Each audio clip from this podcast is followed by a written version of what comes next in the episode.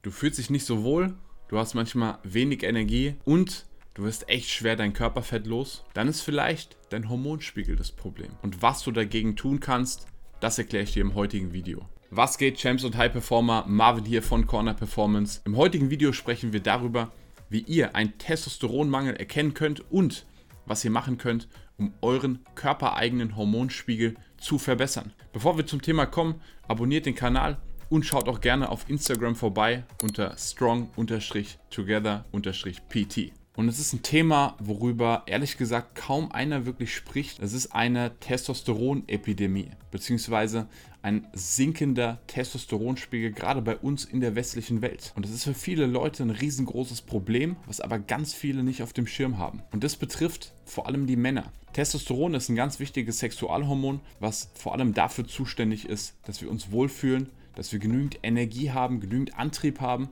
das einen wichtigen Einfluss auf euren, unsere Neurotransmitter hat und vor allem auch dafür sorgt, dass wir gesund und fit bleiben. Wenn wir also als Mann einen recht niedrigen Testosteronspiegel haben und im Verhältnis dazu relativ hohen Östrogenwert, dann führt es dazu, dass der Körper sehr schnell Körperfett einlagert. Gerade bei vielen Männern ist dann auch das sogenannte Viszeralfett ein Thema. Fett, das nicht außen am Körper dran ist, sondern das unter der Bauchdecke sitzt. Bei manchen Leuten, die das in sehr extremem Maße haben, kennt man das als Bierbauch. Und das Viszeralfett sieht nicht nur unschön aus, sondern es ist ein großes Risiko für unsere Gesundheit und steht im Zusammenhang mit zahlreichen Herz-Kreislauf-Erkrankungen. Und was ich in meiner Arbeit mit Klienten immer wieder beobachte, ist, dass unfassbar viele Männer heute einen sehr niedrigen Testosteronspiegel haben. Und das zeigen letztendlich auch die Statistiken. Wir wissen, dass Jahr für Jahr in der westlichen Welt der durchschnittliche Testosteronspiegel weiter und weiter sinkt. Und wenn wir das mal mit anderen Kontinenten vergleichen, dann sehen wir,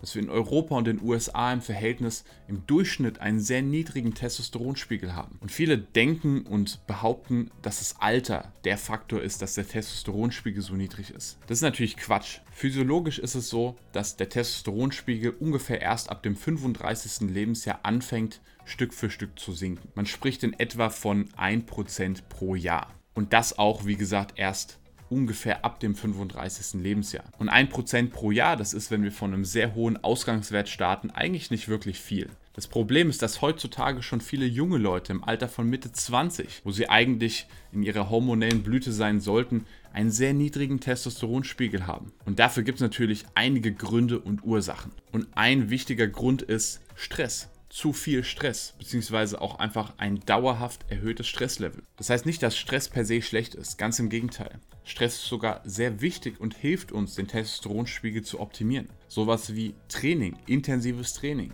ist Stress für den Körper. Wenn wir ein sehr hartes Workout betreiben, dann fördert das unseren Cortisolspiegel. Das Problem ist, dass die meisten eben so eine dauerhafte Baseline an Cortisol haben. Was wir eigentlich haben wollen, sind kurze, starke Anstiege, aber dann auch wieder ein Abfall von Cortisol. Wenn wir es nämlich nicht schaffen, unseren Cortisolspiegel zu senken, dann sorgt es eben dafür, dass unser Testosteronspiegel sinkt. Faktor Nummer zwei sind schlechte Ernährungsgewohnheiten. Wir essen einfach viel zu viel verarbeitete Lebensmittel und viel zu wenig davon, von dem, was wir eigentlich benötigen. Was dann wiederum auch für Übergewicht sorgt. Wir wissen aus Statistiken, dass mittlerweile jeder Zweite in Deutschland im Durchschnitt übergewichtig ist. Problem ist, wenn wir übergewichtig sind, wenn wir einen sehr hohen Körperfettanteil haben, dann führt das per se schon dazu, dass unser Testosteronspiegel sinkt und unser Verhältnis an Östrogen steigt. Also je mehr Körperfett wir mit uns rumschleppen, umso mehr vom Testosteron wird in Östrogen konvertiert, was dann wiederum dazu führt, dass der Körper schneller Fett einlagert. Es ist also ein Teufelskreislauf. Wir müssen also einmal den Kreislauf durchbrechen,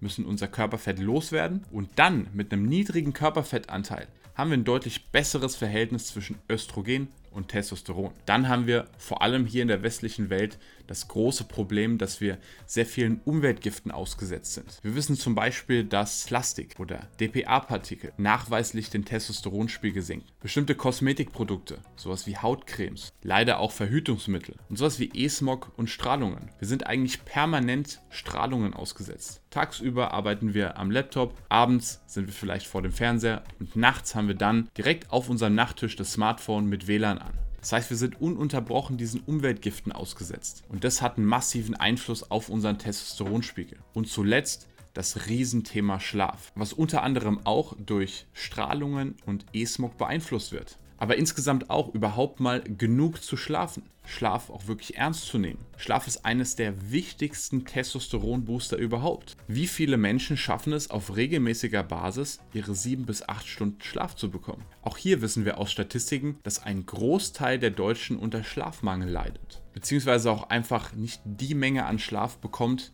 die der Körper benötigt. Deswegen kriegen meine Klienten auch unseren Schlafguide, also eine komplette Anleitung mit ganz wichtigen Tipps, wie man seinen Schlaf verbessern kann. Wir sehen also, es gibt unglaublich viele Ursachen und Einflüsse, denen wir ausgesetzt sind, die dafür sorgen, dass unser Testosteronspiegel in den Keller geht. Was können wir jetzt also dagegen tun?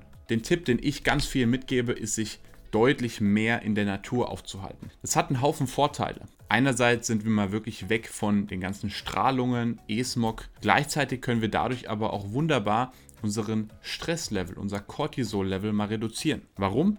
Wenn wir uns in der Natur aufhalten, sind wir meistens sehr viel im Grünen unterwegs. Die Farbe Grün ist ganz wichtig für das zentrale Nervensystem und fördert den Neurotransmitter GABA. GABA ist ein ganz wichtiger Neurotransmitter, der für Entspannung zuständig ist. Das heißt, es reicht aus, wenn wir vielleicht mal einen halbstündigen oder stündigen Spaziergang im Grün machen, um unseren Cortisol-Level zu senken, um unseren GABA-Ausstoß zu fördern und dafür zu sorgen, dass wir deutlich entspannter und ausgeglichener sind. Wir können dann natürlich nicht allen Umweltgiften aus dem Weg gehen. Aber was wir einfach umsetzen können, ist, dass wir Wasser zum Beispiel nicht mehr aus Plastikflaschen trinken. Eine deutlich bessere Alternative sind hier Glasflaschen. Wir wissen nämlich nie, wo die Plastikflaschen gelagert werden, wie lange die vielleicht in der Sonne stehen.